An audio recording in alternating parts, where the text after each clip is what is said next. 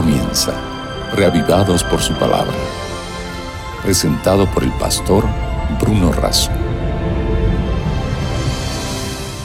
Lámpara es a mis pies tu palabra y una luz para mi camino. Es esta necesidad y esta bendición la que nos convoca todos los días a meditar en las Sagradas Escrituras. Hoy nos detenemos en el capítulo 16 de Isaías, pero antes pedimos la bendición de Dios. Padre nuestro que estás en los cielos, al meditar en tu palabra, suplicamos que el mismo Espíritu que guió al escritor nos guíe a nosotros para entender y también para aplicar este mensaje a nuestra vida. Te pedimos y te agradecemos todo en el nombre de Jesús. Amén. El capítulo 16 de Isaías continúa con esta serie de profecías en relación a los pueblos vecinos de Israel, el pueblo de Dios. De la misma manera como Dios actuaba con justicia en relación a sus hijos, su pueblo, también actuaría con justicia en relación a los pueblos vecinos. Y mucho más cuando estos eran este, enemigos y atacaban a su pueblo. El capítulo 16 de este libro de Isaías nos introduce en un rey exigente de impuestos y a través de esos impuestos la manera opresiva con que el pueblo de Dios era tratado. Nosotros podemos leer lo siguiente. Envíen corderos al gobernante del país desde Sela por el desierto y hasta el monte de la hija de Sión. De la misma manera como Mesá le había mandado o le mandaba cien mil corderos al rey Acab todos los años. Ahora el orgulloso Moab, que tantas veces había oprimido al pueblo, estaba exigiendo estos impuestos adicionales a través de los corderos. Versículo 2. Las mujeres de Moab en los vados del Arnón parecen aves que espantadas abandonan el hijo. Danos un consejo. Toma una decisión a plena luz del día. Extiende tu sombra como la noche. Esconde a los fugitivos. No traiciones a los refugiados. Deja que los fugitivos de Moab encuentren en ti un refugio y protégelos del destructor. Y nosotros vamos a llegar ahora a lo más significativo de este capítulo, porque en medio de una profecía que tiene su primer cumplimiento en aquellos días de Isaías y en aquellos pueblos, en este caso Asiria, vecinos y opresores de Israel, pero al mismo tiempo tendrían un cumplimiento profético en el futuro, más distante. Miren, versículo 4. Deja que los fugitivos de Moab encuentren en ti un refugio. Protégelos del destructor. Cuando la opresión llegue a su fin, la destrucción se acabe y el agresor desaparezca de la tierra. No está hablando solamente de aquellos días, de aquel destructor y de aquel agresor. Más todavía, versículo 5, el trono de ese libertador se fundará en la lealtad y un descendiente de David.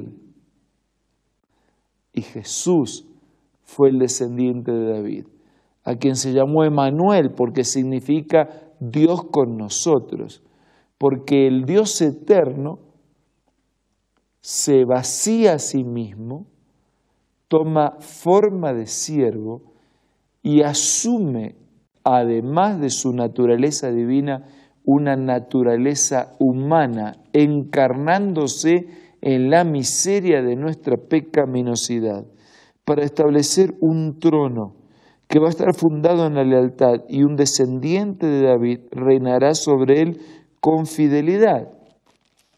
Sin embargo, ese rey que reinaría con fidelidad no sería solamente rey, dice versículo 5, la última parte, será un juez celoso del derecho y ansioso de hacer justicia.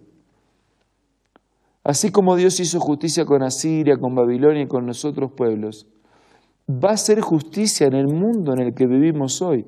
¿Acaso no es eso usted lo que le ha pedido a Dios? ¿Acaso desde lo más profundo del corazón, con palabras o sin palabras, con gestos, no sale de nosotros un reclamo más o menos en estos términos? Señor, ¿hasta cuándo? ¿Cuándo vas a intervenir? ¿Cuándo vas a hacer justicia? ¿Cuándo vas a poner cada cosa en su lugar? Y dice que este rey, que tiene un trono fundado en la lealtad, que va a terminar con la destrucción, que va a terminar con la opresión y que va a terminar con el destructor. Es un rey, pero además es un juez celoso del derecho y ansioso de hacer justicia. A veces los ansiosos de hacer justicia somos nosotros. Y alguna vez escuchamos de noticias de personas que hacen justicia por manos propias. Los robaron una, dos, tres, diez veces. Se cansan de un pecado que lastima y hacen justicia por sus propias manos.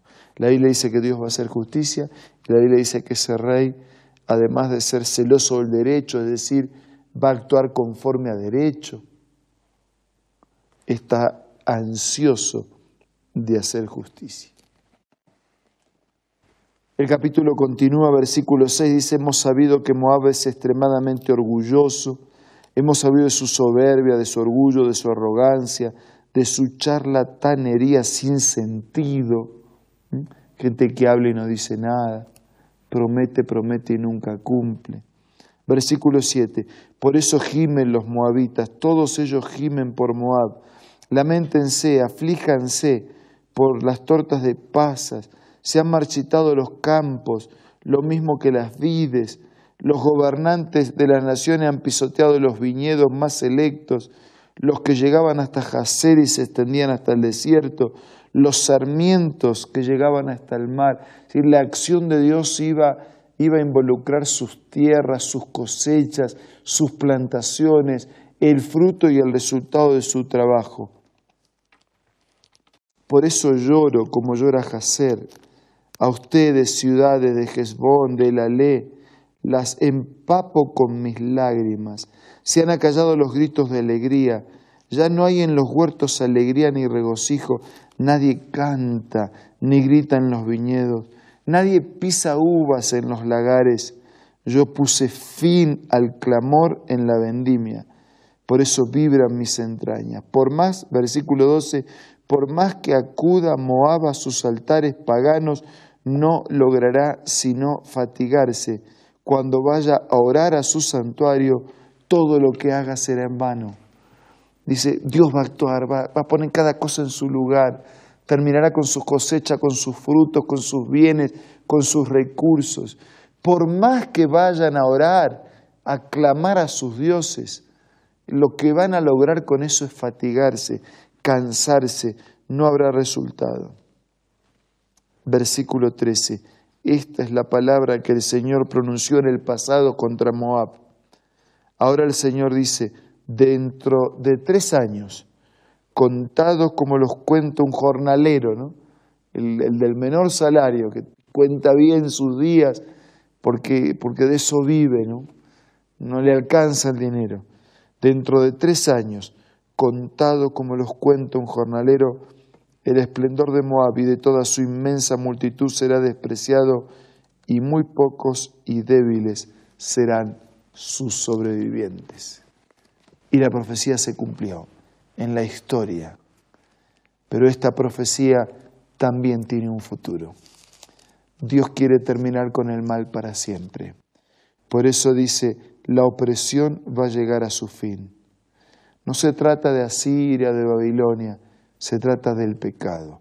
La opresión llegará a su fin, la destrucción se acabará.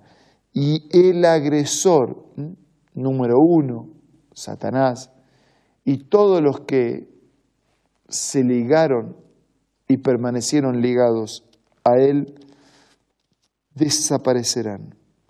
Un trono se fundará sobre la lealtad y un descendiente de David hará justicia y reinará para siempre.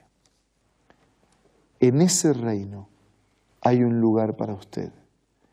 Es el dueño de ese reino quien a través de su palabra nos convoca en esta hora para que nos pongamos de su lado, de su parte, para que hagamos su voluntad, para que recibamos su mensaje y para que incorporemos a nuestra vida la vida y la promesa de Dios. Amigos, no vale la pena refugiarse en la trascendente promesa de Dios. Claro, vale la pena. Entonces, hagámoslo ahora a través de la oración. Padre nuestro que estás en los cielos, gracias por tu actuación en el pasado y por tu promesa para el futuro. Gracias porque podemos vivir este presente con la seguridad de que un día harás justicia definitiva. El mal y el pecado nunca más existirán. Ahora nos ponemos de tu parte, ayúdanos para ser tan fieles como el fundador de este reino es fiel. Ayúdanos a amarte como nos amas y a respetar y obedecer tu voluntad. Nada merecemos, pero con gratitud te pido todo en el nombre de Jesús. Amén. Amigos, muchas gracias por acompañarnos. Siempre es un placer estar juntos. Nos reencontramos mañana para seguir siendo reavivados por la palabra de Dios. Esto fue Reavivados por su palabra, presentado por el pastor Bruno Razo.